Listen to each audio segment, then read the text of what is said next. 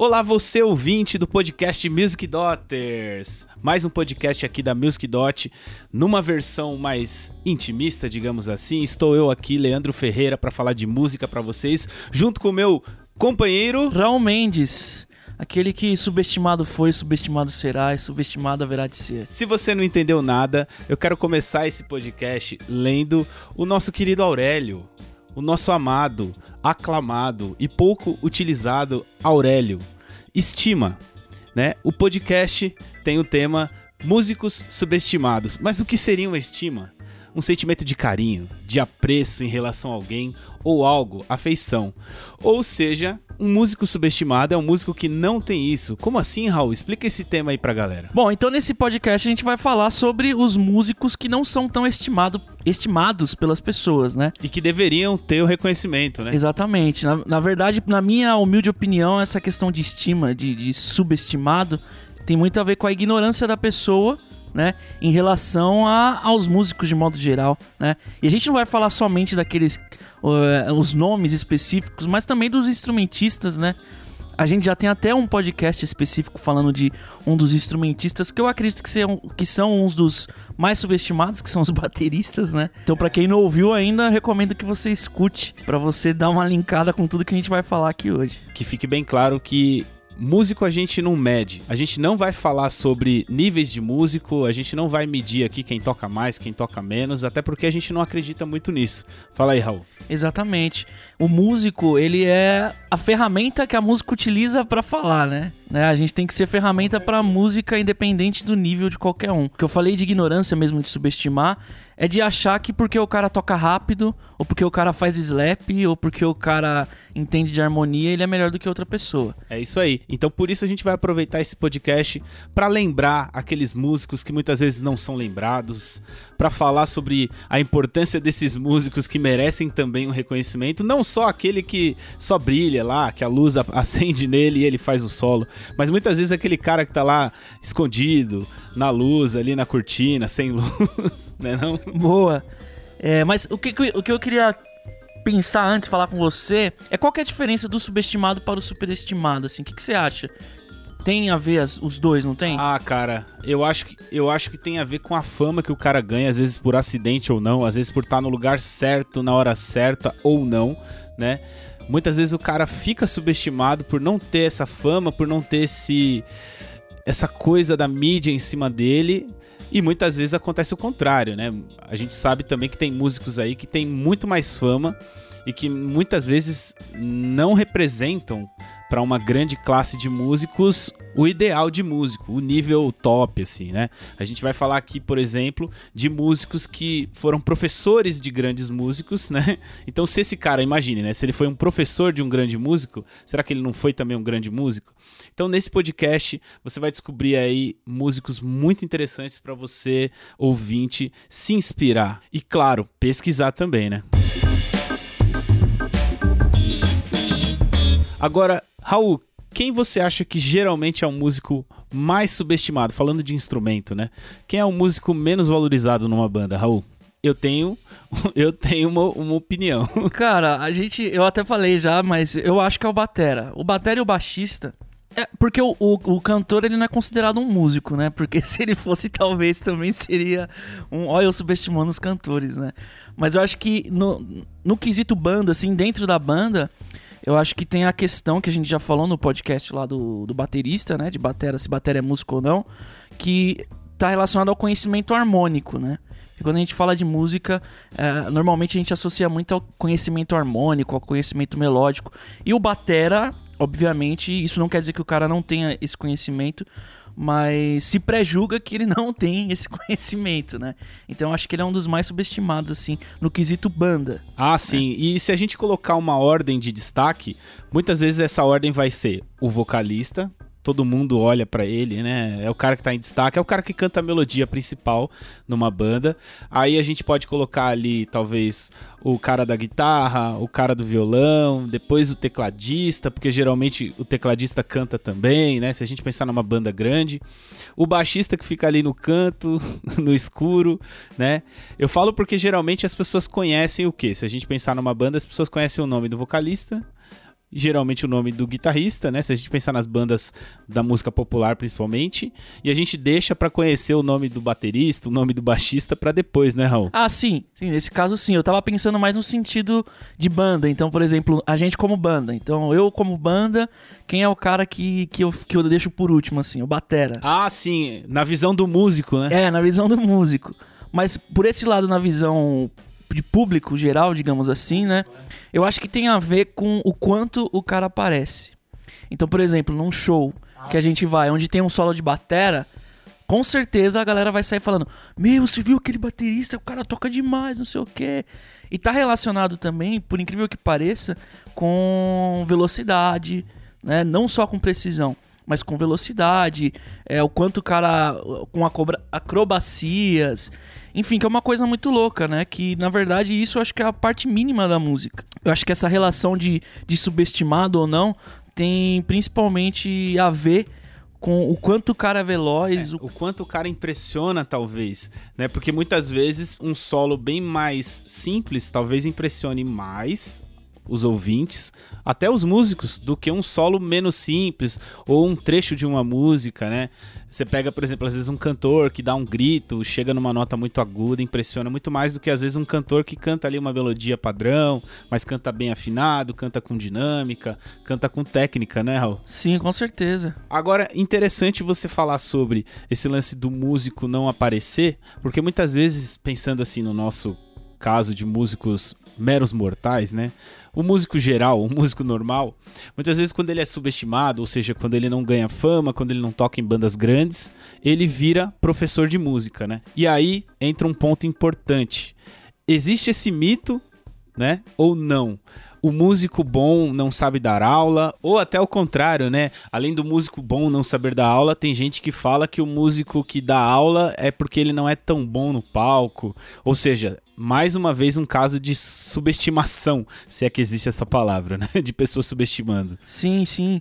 Que é muito louco, né? Porque, cara, se você é professor, é, se você é um bom professor, né? De, deixa eu deixar isso bem claro provavelmente você é um bom músico também, com certeza. Não tem o cara que sabe fazer pão, né? O padeiro que sabe fazer pão, normalmente é o, o que sabe fazer pão, pô. Então, o, o, professor de pão, ele sabe fazer pão. O professor de, sei lá, de química, talvez não, não saiba fazer um, alguma coisa relacionada a química. Uma bomba atômicazinha é, básica, né? Mas eu acho que deu pra entender o que eu quis falar, né? É, e é claro que, assim, as pessoas confundem às vezes que o músico que dá aula, ele não precisa ser um virtuose, né? É, até porque o músico que escolheu ser um virtuose, ele vai aparecer mais em destaque geralmente nas bandas, porque é o cara que estudou até acima do esperado, né? É o cara que estudou para fazer coisas realmente que impressionam demais, sendo que muitas vezes o músico que dá aula, ele é o cara que estudou também a didática, que estudou vários estilos musicais, que tentou se especializar em várias coisas. E muitas vezes, quando ele está num contexto de banda, ele não aparece tanto quanto esse músico que estudou para ser virtuose, né? Mas lembrando, mais, mais uma vez a gente está falando, isso não quer dizer que um é melhor do que o outro, né? Tem a ver com as escolhas do músico na estrada dele ali para ele ser o que ele é hoje em dia e que muitas vezes faz as pessoas é, darem fama para esse músico ou não. Isso é uma questão midiática, uma questão de aparecer, né? Sim. Sim. Então eu acho que esse, esse lance de o músico bom não sabe dar aula também não tem nada a ver. Né? Eu acho que assim, tudo. O cara, quando ele se torna bom em alguma coisa, ele treinou muito para chegar naquele nível, né? Isso em qualquer coisa, né? A gente fala de basquete, de futebol, é, de atletismo. Eu tô pegando o esporte porque é o mais comparável com a rotina musical, digamos assim, de um cara que chega num nível hard, né? Então o cara sabe o que estudar, sabe por onde passar. Então ele tem conhecimento para dar. Às vezes o que ele não tem é a questão da didática, como você mesmo falou que o cara, quando escolhe ser professor, é, ele busca se aperfeiçoar justamente na, na arte de passar aquilo que ele sabe, né? Agora que a gente tá falando de estilos musicais, daqui a pouco, até o final desse podcast, a gente vai falar nomes. A gente vai dar nomes aos músicos. A gente vai falar, realmente citar alguns músicos que a gente respeita, que a gente gosta muito, que a gente quer que vocês escutem mais e que muitas vezes são subestimados aí no mainstream. Mas eu quero falar um pouquinho mais de estilos antes de chegar lá. Você acha, Raul, que existem músicos subestimados em todos os estilos musicais? não só no rock, por exemplo, no jazz, no samba. Você acha que existem músicos que merecem mais reconhecimento, né? Se a gente falar de jazz, por exemplo, muita gente lembra já do Coltrane, né? Muita gente lembra do Miles, do Dizzy Gillespie, mas existem músicos que não ganharam tanto essa fama que foram subestimados, talvez, assim? Ah, eu acho que no, no, no jazz nem tanto, assim. Eu acho que que o jazz, apesar de parecer, né, um pouco mente fechada, a galera que ouve, na verdade, é justamente o contrário, né? A, a, relação de liberdade musical. Então, acho que no jazz não tem muito isso, né? A gente fala muito de Miles Davis e de, de, de Coltrane, de, de Dizzy, de, de Charlie Parker, porque os caras foram realmente geniais, né? Até porque existem alguns músicos muito bem citados nos real books, né? Nos materiais didáticos de jazz, não é, Raul? Sim, tem, tem toda essa questão, assim, né? Porque o, o jazz é muito mais do que simplesmente tocar um estilo de vida. Essa é a realidade, né?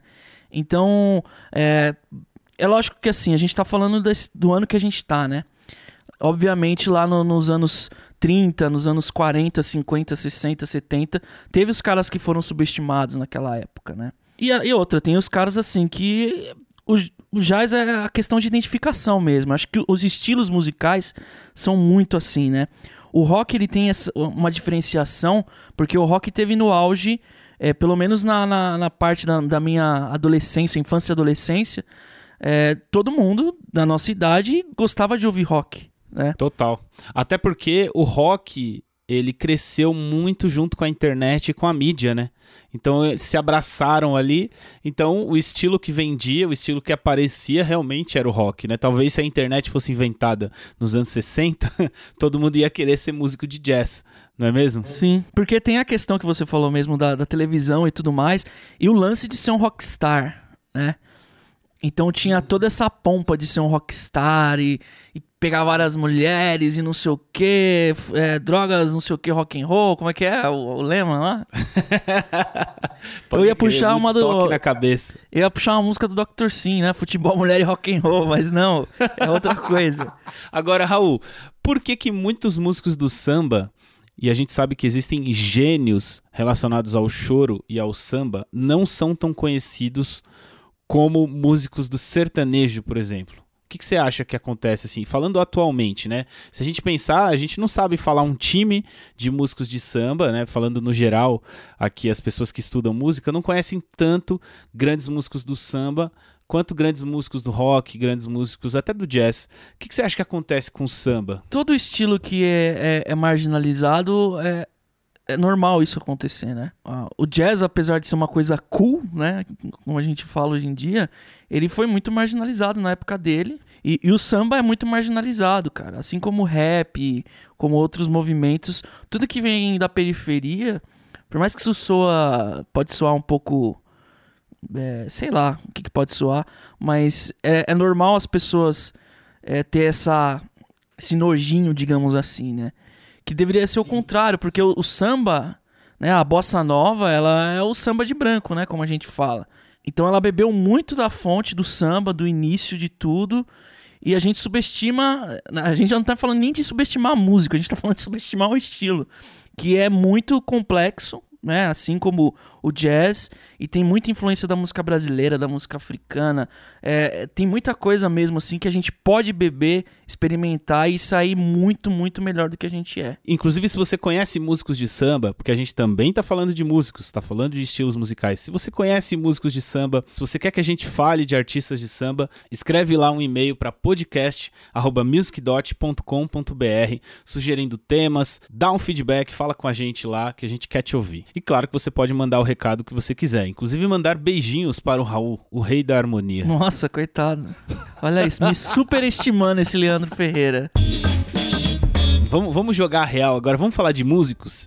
Músicos que talvez as pessoas nem se lembrem, ou músicos que às vezes viram memes, músicos que não são tão conhecidos, que as pessoas falam que tocam mal ou que não tocam tão a contento, né? Vamos falar de músicos em geral e a gente fala um pouquinho sobre eles, né? Eu vou soltando aqui os nomes e a gente vai falando por que, que eles são importantes, por que, que às vezes eles foram subestimados. Bora lá? Bora, você vai falando aí porque você sabe que uh, o meu dicionário musical de nomes é bem fraco. Eu vou lembrando aqui, eu vou complementando aí, vai lá. Vamos ver se eu, vamos ver se eu consigo citar direito o nome dele, pronunciar, porque é, é difícil. Um que você escreveu aqui que eu realmente sou muito fã, um guitarrista da pesada, Hit Kotzen. É isso o nome dele? Exatamente. É, para mim é um dos maiores assim, né, de todos os estilos falando. Eu gosto muito dele porque ele flerta com muita coisa, com jazz, com blues, é, o jazz que eu falo assim, ele é bem bebop, assim, as frases dele. Então é um cara que eu sempre gostei de ouvir bastante. E o, o problema dele, na real, no meu ponto, ponto de vista, foi que ele assumiu as guitarras do Mr. Big, né?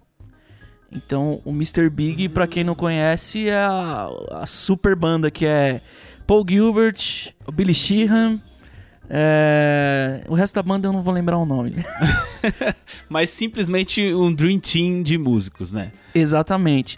E cara, imagina você ter que substituir o Paul Gilbert. Que na época ali dos anos 80, anos 90, era uma das maiores, um dos maiores guitarristas, assim, inovador pra caramba, né? Ele, ao lado do, do, do próprio Van Halen, né? O Ed Van Halen lá. Enfim. Então o cara teve meio que foi meio que ofuscado pela luz que brilhava antes dele, né? O trabalho solo desse cara, Raul, é incrível. E ele canta muito, velho. Pra caramba, cara. Assim, eu fui num show dele aqui no Brasil, que foi no, aqui em São Paulo, no Stones, cara. Aí, aí você fala, meu. E, tipo, obviamente não acho que nem tinha sido divulgado, né? Se eu não me engano, a mulher dele é brasileira, né? Então foi tipo, meu, você vê o, o show assim, tava cheio, mas podia estar tá muito mais, entende? cara podia ser um cara que faria um show no, no Morumbi, sei lá, no, no Allianz Parque, né? Pra quem não faz ideia, né? Eu não gosto de fazer comparações assim, mas para quem ficou curioso, a voz do Hit Kossen me lembra muito o Chris Cornell. Você conhece do Audioslave, cantou no Soundgarden. Você não acha também que lembra? Sim, lembra, lembra, lembra bastante. Acho que tem a ver com, com a região dos caras, isso, assim, né? É, isso Eu não mesmo. sei se ele é de não sei se é Seattle que os caras eram, sei lá. Acho que sim, acho que sim. Esse é um cara que você tem que anotar na sua lista e pesquisar meu, não só como um sideman, mas como um artista solo, né? Isso que é legal que o Raul falou. O cara toca no Mr. Big, não sei se toca ou já tocou, mas já tocou em grandes bandas e também tem um trabalho solo incrível para você ouvir. E é um, é, um, é um guitarrista que você indica, Raul, pra galera estudar, pra galera se influenciar? Com certeza, cara, com certeza. Né? E a gente tá faz, fazendo algumas citações aqui.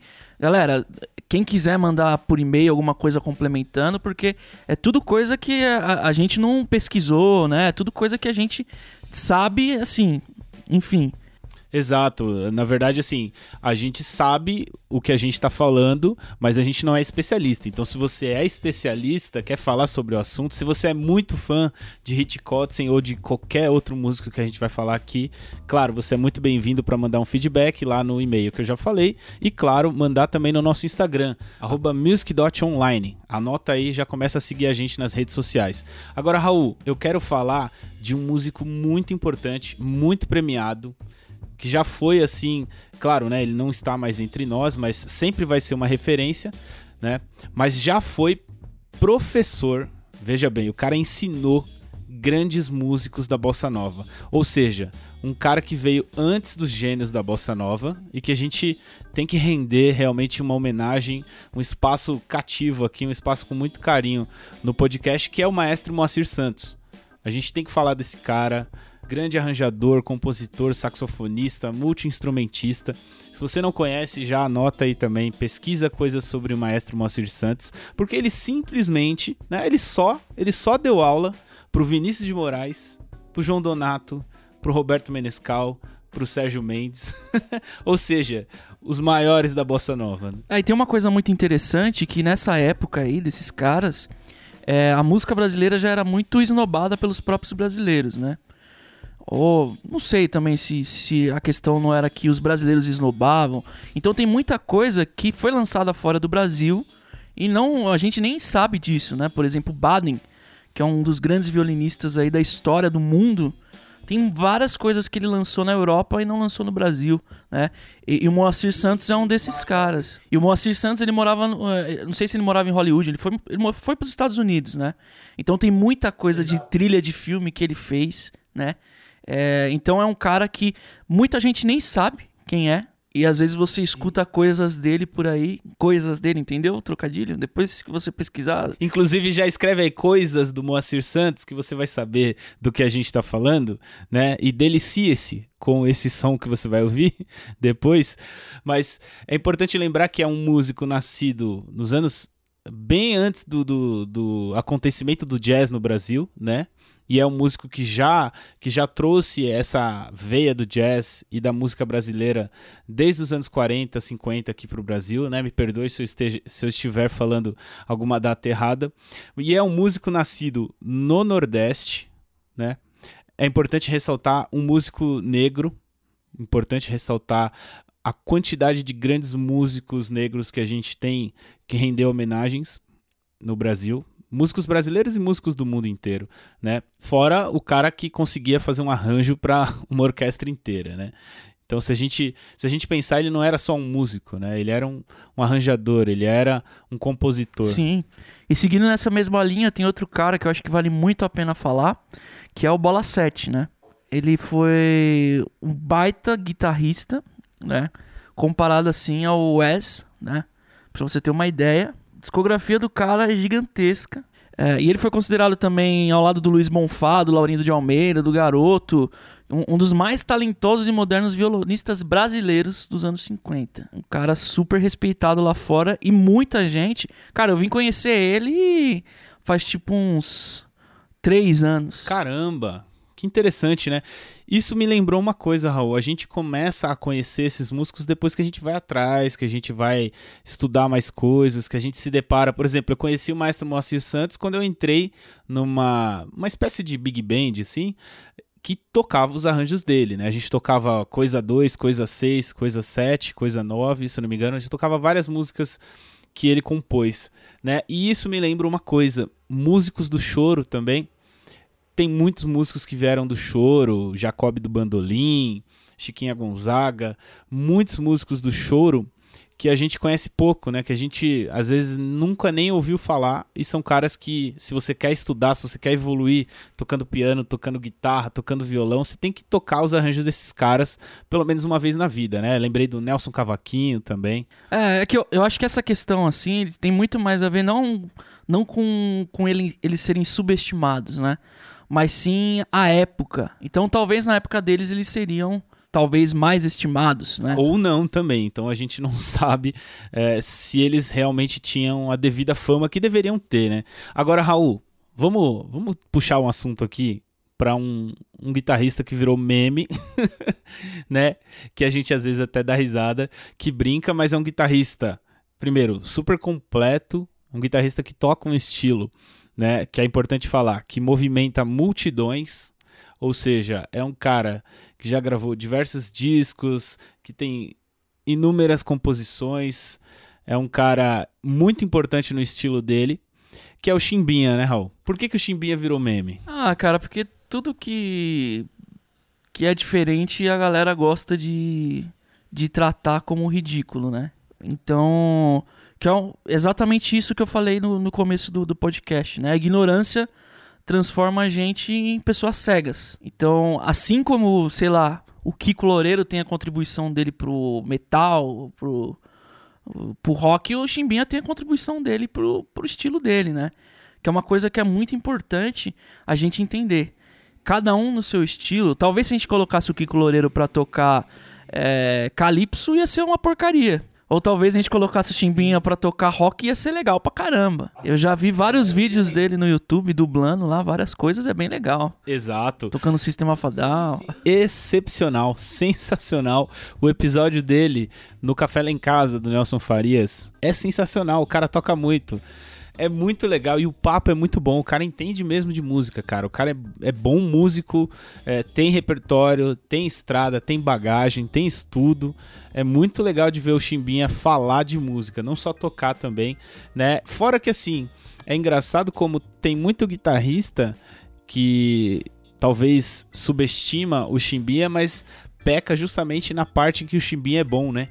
Tinha que ter estudado um pouco, sei lá, algumas coisas do Chimbinha. Sim, a, a grande questão é que o, o, cara escolheu ser um profissional. Eu preciso ganhar dinheiro. Como que eu vou ganhar dinheiro? O que, que eu preciso fazer? Bom, o que, que eu sei fazer de melhor? É isso daqui. Então eu vou fazer isso de melhor e vou ganhar dinheiro, vou ficar milionário. Assim como o Kennedy, por exemplo, que é um cara que com certeza toca várias coisas de jazz, deve improvisar razoavelmente bem, mas ele escolheu ser pop, ganhar dinheiro. Então é uma coisa que a gente tem que entender também. Aproveitando que a gente tá falando de guitarristas, então, Raul, me fala sobre o temido e amado e odiado por alguns Slash, o guitarrista lendário dos Guns N' Roses. Esse cara para você, ele é um virtuose, esse cara é um músico subestimado. Eu confesso para você que eu não tenho muito o que falar do Slash, mas eu gostaria de citar esse nome aqui no podcast, porque muita gente ama e muita gente não vê muita graça no Slash. O que, que você acha do Slash? Ah, eu acho legal, cara. É, é o que eu falei, é, tudo depende do quanto você conhece da, daquela pessoa, né? Então, quando você tá numa banda, você tem um papel X naquela banda. No caso dele no Guns N' Roses, ele era tipo o deus da guitarra no Guns. Ele é o cara que fazia o solo, que, que criava. Então, de certa forma, ele fez o papel dele e tá resolvido, né? Que é uma coisa que a gente tem que entender. Que é o que eu falei do Chimbinha, que soube fazer dinheiro, que, que escolheu ganhar dinheiro em vez de, de, sei lá, né? Então o Slash é um cara que toca pra caramba. Claro, se, ele, se você colocar ele para tocar jazz, talvez não saia nada. Ou saia, não dá para saber. Não dá para saber, às vezes ele esconde o jogo, vai, vai saber. Então, normalmente o que eu acho assim, quando a galera subestima, né, muito, é realmente porque o cara tem uma inveja gigantesca daquela pessoa, né?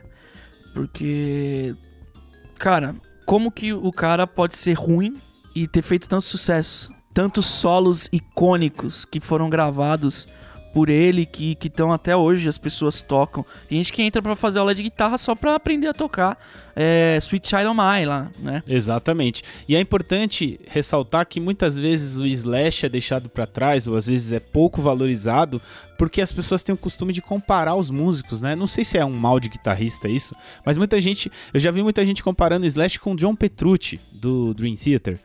O que não tem nada a ver, são duas propostas totalmente diferentes não é mesmo? É, para mim, todo mundo que compara já tá errado, meu. Não tem como você comparar, é o que eu falei, a, a arte, a música é um meio de comunicação, cada um se comunica do jeito que acha mais legal, do jeito que sente. O importante é o cara transmitir aquilo que ele tá sentindo e ficar comparando, ah, que o Slash toca mais que o John Petrucci, ah, que toca mais do que o Jimi Hendrix. Cara, isso é, para mim é, é perder tempo um tempo que você poderia estar tá ouvindo coisa boa, né? Sim, poderia estar tá estudando, poderia estar tá, tá vasculhando coisas do repertório desses caras para conhecer também, porque o, o, Guns N' Roses não é só o Sweet Child of Mine, né? O, o Dream Theater não é só o Metrópolis, não é só o Die Another Day, né? Como é que é? Another Day. aí você aí já tá querendo demais. Agora eu quero falar sobre um músico, Raul, agora puxando a sardinha para mim, para baixistas, e, e, eu acho que você vai conhecer, hein? Eu quero citar aqui nesse episódio o Leland Sklar ou Lee Sklar. O nome dele é muito difícil, me desculpe se eu pronunciei errado, mas se você não se familiarizou ainda com o nome, é simplesmente um baixista lendário que tocou com Phil Collins, James Taylor, Toto. É um velho barbudão que nasceu em 1947, começou a sua carreira lá nos anos 60, já gravou aí milhares de discos, é um músico tão conhecido no estúdio quanto no palco. É um cara que, por exemplo, o lendário DVD do Phil Collins em Berlim, 1990, é ele no baixo. E é um cara que é muito conhecido por ter as, as, linhas de baixo muito concisas, muito precisas, um timbre incrível, inconfundível. E é um cara conhecido também por quê? Porque o cara não faz slap, o cara não quer aparecer, o cara não fica fritando, não fica fazendo frase. E muitas vezes é um músico conhecido é, somente no meio da galera que gosta né, dos artistas que eu citei. E muitas vezes deixa de ser um cara a ser estudado por estudantes de baixo, estudantes de música em geral. É um baixista que eu acho muito especial, Raul. Você já ouviu alguma gravação desse cara, assim, desses artistas que eu falei? Já, já, claro. E, e é justamente isso que você falou. É, tem outro, outra questão importante que também é uma questão que as pessoas subestimam. Os sidemans, né? As pessoas que acompanham cantores. Por ser um músico contratado, eles não, não têm o devido respeito às vezes, né? E cara, imagina só, você tem uma banda, você montou a banda com seus brothers. Então vocês se suportam para tocar porque vocês gostam de fazer um som. Agora, o cara foi contratado por uma pessoa específica. Esse cara tem que tocar pra cacete. E é o cara que toca a favor da música. O cara não faz slap. Pô, se eu quiser o slap, eu chamo o Marcos Miller. Total. Fora que, é, se você ouvir ah, os shows recentes do Toto, né? Tem, tem shows aí de 2014, 2016, até coisas do Phil Collins também. Você vai ver a vitalidade que esse cara tem com 73 anos, velho. O cara é um apaixonado por música. O cara, o cara tá nativo ainda e, meu, ninguém para ele. É de se admirar. É um cara lendário, cara. E, e eu até falo isso por meia culpa, justamente porque eu demorei para estudar ele. Eu demorei para descobrir ele. Eu gostava do James Taylor, eu gostava do Toto, mas sabe quando você nem liga assim, você fala, ah, é, não vou parar para ouvir as linhas de baixo. Quando você para para ouvir, é incrível, velho. É incrível. O cara é um, é um mestre. Fora que esse cara, inclusive, é um cara que não só toca, mas é um cara que se porta muito bem, é um cara que tem ideias muito bacanas. Você procurar entrevistas do, do Leland Skylar, por aí, você vai se surpreender com o quanto esse cara entende de música, o quanto esse cara é uma figura incrível, assim. Eu sou muito fã. Agora eu quero puxar um outro assunto, já aproveitando que a gente está falando de baixista, mas eu quero falar de coisas aqui do Brasil. Né? Tem quatro baixistas, Raul, que eu não sei se você lembra ou conhece, de bandas do rock nacional, de bandas importantes do rock nacional, que muitas vezes eles ficam ali no, no escuro, sabe? O cara que fica ali, é, quem aparece é o vocalista. Mais uma vez eu quero citar aqui então, primeiro, os dois irmãos, né? Bino Farias e Lauro Farias. Bino Farias do Cidade Negra, Lauro Farias do Rapa. São irmãos. Olha que interessante, né? Parece que são três irmãos baixistas na família. Detalhe, né? Os caras tocam demais e são muito econômicos, muito precisos, né? Eles fazem o que tem que fazer, tocam para música, assim como o Les Clar. Lembrando também agora do Bi Ribeiro do Paralamas e do Humberto Gessinger, querido Humberto Gessinger aí, para a gente fechar essa essa quadra de baixistas incríveis do, do rock nacional. O que, que você tem a falar sobre eles, Raul? Cara, são caras que eu, assim, o Cidade Negra, claro, o Rapa também tem linhas de baixo sensacionais, que como você disse, às vezes são econômicas, mas são linhas claras e, e, são riffs, riffs no baixo, na minha opinião, assim, né? Tem, tem um clássico da Cidade Negra que eu lembro, meu, o baixo tá aqui no meu ouvido. Pro cara fazer um negócio desse, o cara tem que ser muito bom, né? E aí entra naquilo que a gente estava falando anteriormente, né? Que às vezes, nesses casos, quem tem principalmente a, a estima maior do público é o vocalista, é, porque é o cara que é o band leader mesmo, que tá levando a banda. E esses caras às vezes não têm o devido reconhecimento. Eu acho que de músico, o Brasil, a gente sempre foi muito, muito bem servido, assim, cara. Mas olha que interessante. Se eu citar Cidade Negra, o Rapa, Paralamas Engenheiros do Havaí, 90% dos brasileiros vão conhecer né? Só que você conhece o baixista dessas bandas, muitas vezes você repara no baixista dessas bandas, então você que está ouvindo aí, não para o que você está fazendo agora, porque você está ouvindo o podcast Music Daughters, só para depois.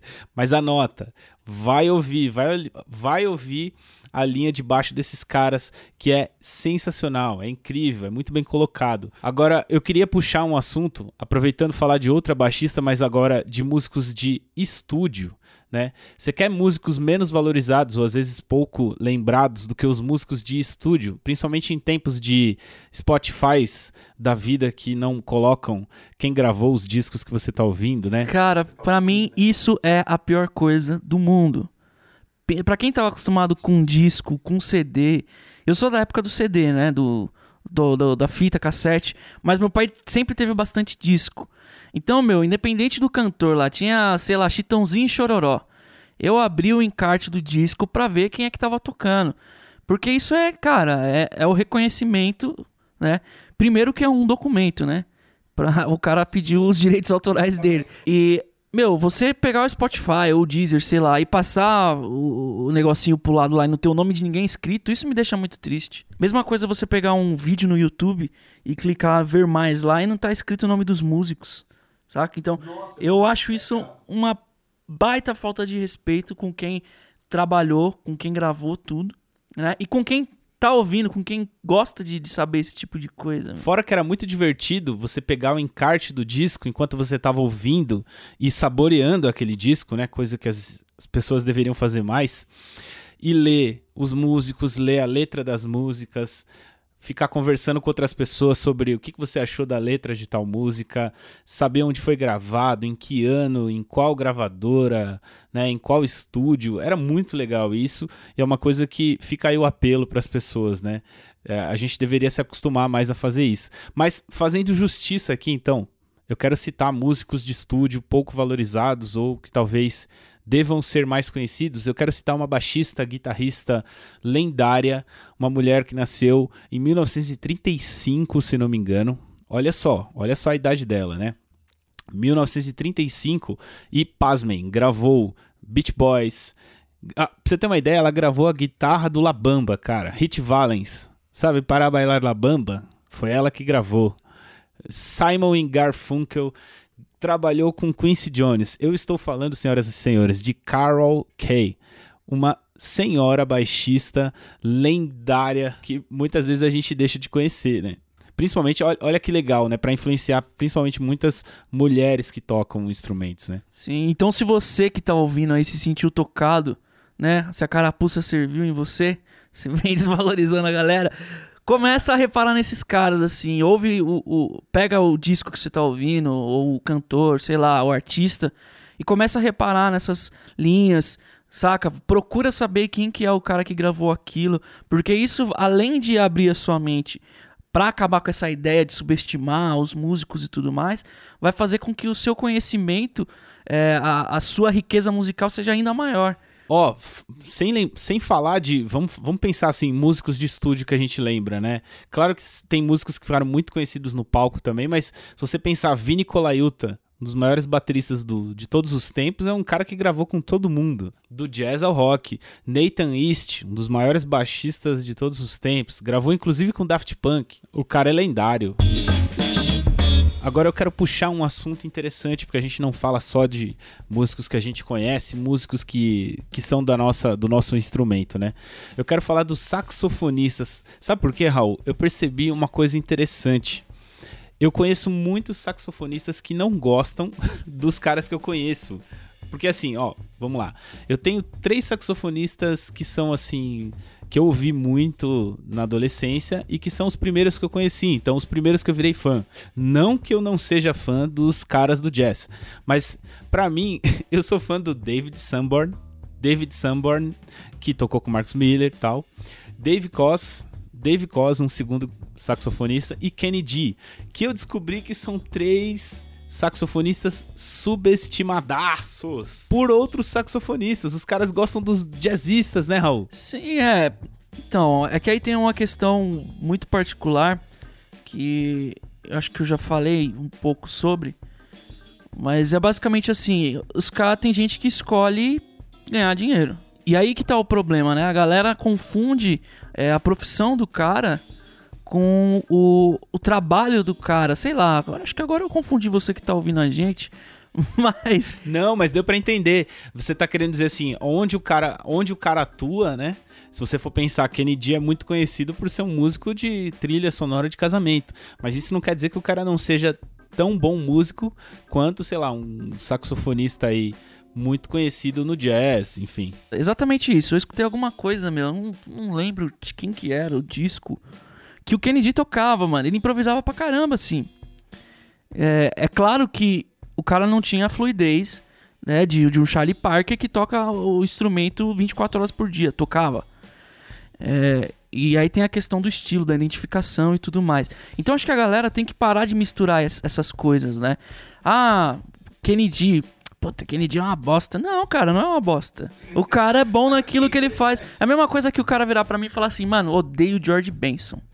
Cara, você tá pedindo pra apanhar na rua. Então, você quer brigar? Sai na rua encontra comigo um dia e fala, odeio George Benson. Cara, não tem como a pessoa falar isso, porque assim, beleza, você pode não estudar o George Benson, ou você pode não estudar o Kennedy, porque você acha ele um saco.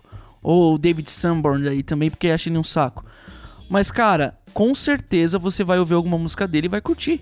Sem dúvida. Tem essa. Fora que, por que, que eu conheci esses caras primeiro? Eu falo assim, sem vergonha nenhuma de falar, eu conheci o Sunborn, o Cos e o Kennedy bem antes de conhecer o Coltrane, cara. Por quê? Porque os caras estavam envolvidos com a música pop, os caras faziam trilha sonora de seriados, os caras virou a trilha sonora de muitos casamentos, virou a trilha sonora de muitas situações, né? O David Sanborn tem uma aproximação com o Marcus Miller, que é um o Marcus Miller gravou vários discos dele, então eu fui atrás da carreira do David Sanborn. Então são caras que estão mais na veia pop do que talvez na veia jazz. Mas isso não quer dizer que os caras não são geniais também. E muitas vezes eles fazem. E, e realmente, assim, às vezes eles são mais conhecidos, até fazem mais grana do que os músicos do jazz, né? É, o, o, assim, eu falei do George Benson, pessoal, todo, você que tá ouvindo a gente, você tem o direito total de não gostar de Kennedy, de, sei lá, de, de Joe Coltrane, enfim. É, não confunda não gostar, né, com falar, puta, esse cara é um bosta. Ou, ah, esse cara toca mal pra caramba. Ah, não, não confunda as coisas. Isso tem a ver com o fato da pessoa se incomodar com a fama, às vezes, desses caras não é? Também, exatamente. É, o cara fez a escolha dele. É o que eu, eu, disse do jazz, né? O jazz é mais do que estilo musical, é um estilo de vida. Né? Assim como o rock já foi também, eu acho que os estilos musicais eles têm muito, eles são reflexo do que é, aquela geração vive, né?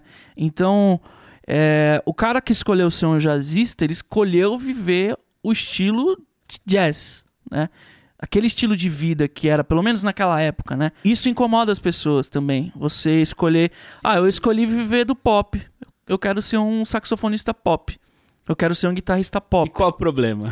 E qual e o é problema? Bom lembrar que esses esses saxofonistas aí, Raul, é, como já foi até falado por amigos saxofonistas, esse cara é o que traz o dinheiro para a cama pra mesa e pro banho do saxofonista que tá tocando lá, o músico, né? Tem muita gente que fala, ah, eu não gosto de Kennedy, mas é o cara que me dá dinheiro pra, pra, pra pagar as contas, porque eu toco nos casamentos o quê? Eu vou tocar Dizzy Gillespie no casamento? Podia. na cerimônia? Na cerimônia, né? Falando Podia, podia ser um, um Dizzy não, talvez um Coltrane, né? A Love Supreme, é, tocar na um... íntegra, já pensou? Casamento oh, louco, hein? Que maravilha, me chamem pra ir nesse casamento. Eu quero falar de um outro meme que virou, ficou muito conhecido, né? A gente até já citou isso em outro episódio aqui. E aí, eu já falando de nomes, né? Você conhece o Marcelo Bonfá? Conheço. Quem é? Fala pra galera que tá ouvindo. Bonfá, a batera da Legião Urbana. Exatamente, garoto. Exatamente. Que muita gente. Eu, eu lembro que assim, desde quando eu comecei a virar músico, né? Porque assim, existem músicos que criam uma forma peculiar de tocar. Eu já ouvi isso, inclusive, do próprio Ringo Starr, que é um mestre da bateria, né? Tem gente que não gosta do som desses caras. Então eu queria citar dois bateristas aí, o Marcelo Bonfá e o Ringo Starr dos Beatles, né? O que, que você acha desses caras? Eu já ouvi muita coisa sobre esses caras falando deles serem músicos subestimados, né? Cara, o Bonfá, não, não tem muito o que falar dele, porque eu nunca fui muito fã de Legião Urbana, de ouvir assim. Claro que eu já toquei todas as músicas do Legião Urbana, porque quem toca violão sofre desse mal algum dia, né? Mas Assim, todos os discos que eu ouvi do Legião, o cara entregou tudo aquilo que foi proposto. Se você faz bem aquilo que você se propõe a fazer, você é um, um bom músico. A, a, grande questão dele foi a, o cara tirar sarro tocando bateria no iPhone, né? e isso fez a fama dele, né? É engraçado como ele não era tão conhecido, às vezes, por gente da nova geração da música, mas acabou tendo ele como um baterista não tão bom, ou talvez um baterista que não mereça o estudo, é, a importância dos músicos bateristas, né? Por causa desse meme, né? Acabou virando brincadeira. É, agora o Ringo, cara, o Ringo é fogo porque na banda tinha George Harrison, tinha é, o John Lennon, Paul McCartney. Então o cara acaba sendo subestimado não por ele ser um mau baterista ou qualquer coisa do tipo, mas porque ele tava assim, junto com os gênios e tal. E não que ele não seja, seja um gênio também, né? Mas eu acho que tem muito a ver com esse lance de virar material de estudo, sabe? Não deve ter algum método ensinando a tocar igual o, o, o Ringo e tal. Tudo que fica, que vira material de estudo e fica popular é mais mainstream, é mais popular mesmo, né? Tipo, é, vou pegar os guitarristas porque é mais simples, né? É, o Steve Vai, por exemplo. Cara, tem gente que acha o Steve Vai um saco, mas o cara, assim, todo mundo estuda alguma frase dele. Quer ver? É, aproveitando, né? A gente, claro, é importante a gente respeitar total a história, o músico em si, que é o Marcelo Bonfá, que é um cara, como o Raul falou, que entrega muito bem aquilo que ele se propõe a fazer, é um dos maiores músicos no rock nacional. Agora, eu queria citar um, já que você está falando de guitarrista aí, eu queria puxar um outro assunto para fechar essa história dos nomes dos guitarristas e dos músicos, né, em geral, subestimados, muita gente também deixa de gostar de Joey Satriani quando começa a estudar o jazz, né? Muito guitarrista, eu já vi gente que, que era fã do Satriani e que depois joga ele para escanteio, assim. Foi o seu caso, Raul? O que aconteceu? Eu nunca fui fã de Satriani. A minha realidade é diferente. Na verdade, desses dos guitarristas, assim, que, que me influenciaram, é lógico que assim, você acaba ouvindo Satriani, você acaba ouvindo Steve Vai, porque para quem não é dessa época, para quem é mais novo, para quem quem é mais velho com certeza chegou a assistir o famoso G3, né? Que basicamente era um show onde reuniam três guitarristas, quatro guitarristas lá. Acho que tem até hoje, talvez. Não tenho certeza, mas eu, eu parei de acompanhar faz um tempo. Meu, eu já. Cara, risquei DVDs, é, enfim. Então você acaba ouvindo e sendo influenciado, mas eu nunca fui muito fã desses caras virtuosos assim, né? Então eu não posso falar que depois que eu fui pro, pro jazz, pra música brasileira, eu deixei meio que de lado os guitarristas de rock. É claro que assim, quando você se afunda num estilo, quando você decide é, não decide seguir um estilo, porque eu acho que a música tá um pouco além dessa questão do estilo. O estilo é pra gente ficar mais fácil de debater, mas enfim, a gente acaba deixando de escanteio algumas coisas, né? Mas assim, eu acho importante nunca subestimar, né? Nesse caso, falar, ah, beleza, agora eu toco jazz e Joey Satriani é um bosta. Putz, cara, o Joey Satriani tem linhas geniais, assim como Steve Vai também tem, na proposta que ele, que ele tem, claro, né? Ou seja, tanto nós quanto provavelmente o ouvinte já percebeu que um músico ele se torna especial quando ele se propõe a tocar aquilo e faz bem aquilo, não é mesmo? E ele não é obrigado a tocar todos os estilos, a tocar bem tudo, a conhecer todo o repertório e muitas vezes ele se torna tão especial quanto os virtuosos se ele faz bem aquilo que ele se propõe. Não é mesmo, Raul? O caso do Joe Satriani, claro, também. Enfim, eu tenho certeza que todo mundo que está ouvindo, você, nosso querido ouvinte, já veio vários nomes na sua cabeça aí. Se você quiser, né? Manda lá no nosso e-mail ou no arroba music.online lá no nosso Instagram. É, pra gente debater também, né? Falar quem que você acha que é subestimado, quem que não é. Enfim. E aí eu queria puxar um gancho também, talvez para encerrar.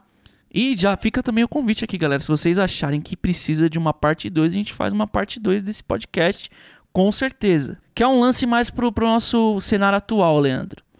É, as redes sociais, hoje em dia, ela torna vários músicos estimados e vários músicos subestimados também, né? Eu acho interessantíssimo esse fenômeno da rede social que torna grandes músicos. É claro que todos eles é, que se propõem a fazer alguma coisa, fazer um material, todos eles que aparecem e ganham notoriedade é porque fizeram bem aquilo, né? Mas é interessante perceber que existem muitos músicos que preferiram o anonimato e que são tão bons quanto, assim, que são tão competentes quanto, né? Agora, até que ponto isso faz diferença na vida e na carreira de um músico, Raul? O cara que não é visto, ele é lembrado? Não. Eu acho que isso é muito importante. O cara, se você não é visto, você não é lembrado, né?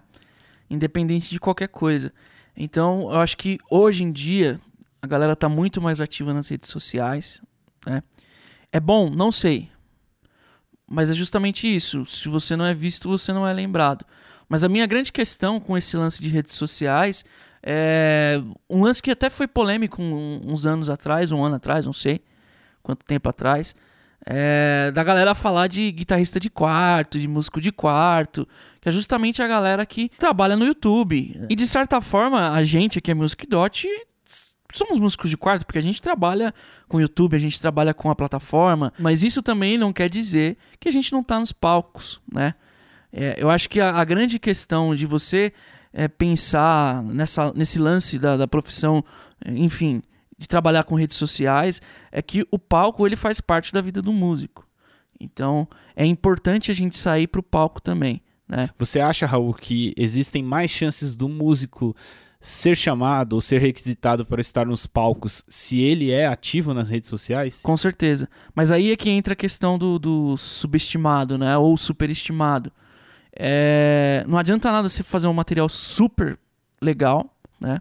Porque no quarto, no estúdio, dependendo da proposta, você tem a possibilidade de regravar aquilo centenas de milhões de vezes. E no, na realidade você não está preparado para aquilo. Então a grande questão é justamente essa: o subestimado e o superestimado.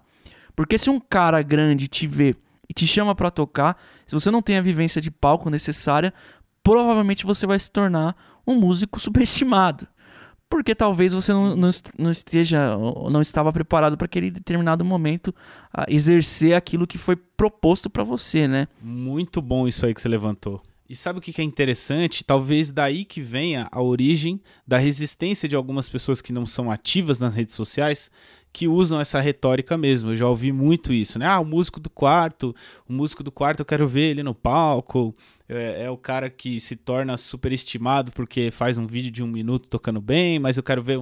Eu já ouvi, né, músicos falando isso, né? Músicos da velha guarda falando, ah, eu quero ver ele tocando 30 músicas e tudo mais. Então isso fica uma lição, né? A gente não pode também receber isso com a mesma resistência que, que, que, veio, que veio pra gente, né? mas serve de lição, serve como uma busca. Se você é um músico 2.0, aí um músico da atualidade, de tentar se tornar, claro, um músico capaz de fazer a mesma coisa que você faz nas redes sociais. Você tem que ser realmente, a gente acredita que você tem que ser ativo nas redes sociais, mas você tem que colocar nos seus estudos o objetivo de se tornar um bom músico no palco também, né? Um músico capaz de fazer o que tem que ser feito ali, assim como a gente já falou de vários músicos aqui, né? Raul, agora, considerações finais aí. Você quer falar mais alguma coisa sobre o lance das redes sociais? Não, não, eu acho que, que é isso, né? Eu acho que o respeito tem que estar acima de tudo, gente. É, a gente já falou isso em outros podcasts, né? Que quando a gente respeita as pessoas, independente de qualquer coisa, né? É, outro assunto também que a gente poderia ter falado, fica para um próximo talvez, que são os músicos de baile, né? Que é, são muito subestimados, né? Tem gente que acha. Tem gente que usa isso como xingamento. Ah, musiquinha de baile. Cara, isso é um absurdo. Né? Então eu acho que o respeito em primeiro lugar. A gente se torna pessoas muito melhores, ouvintes muito melhores. Né? Então eu acho que a lição desse podcast aqui é respeitar todas as pessoas e tentar conhecer ao máximo aquilo que a gente está ouvindo, porque o conhecimento é, traz riqueza não só musical, mas riqueza humana, de maneira geral. Tô filosófico pra caramba. É isso aí. Então, se este podcast aqui, meu caro ouvinte, minha cara ouvinte, lhe trouxe alguma coisa de bom, lhe trouxe algum conhecimento, lhe fez refletir sobre alguma coisa, não esqueça de mandar um recado lá no arroba musicdot.online nas redes sociais ou no podcast arroba musicdot.com.br e fale pra gente o que você sentiu, o que você pensou, o que você filosofou também após a escuta deste maravilhoso, lindo e maravilhoso podcast. É isso aí, então eu, Leandro Ferreira, inclusive quer me seguir nas redes sociais? Vai lá, Leandro Ferreira Bess. Qual que é o seu, Raul? Arroba Raul, underline Semendes. Então siga a gente lá também, dá um feedback lá. E eu fico por aqui agradecendo a sua bondade em ter ouvido a nossa querida voz. É isso, meu povo. Adoro estar aqui com vocês. Obrigado, Leandro. Um beijo na família, um beijo na titia, um beijo na vovó e até a próxima. Até a próxima. Não esqueça, a gente tá sempre no YouTube lá a semana inteira para vocês também. Então, um abraço, até lá.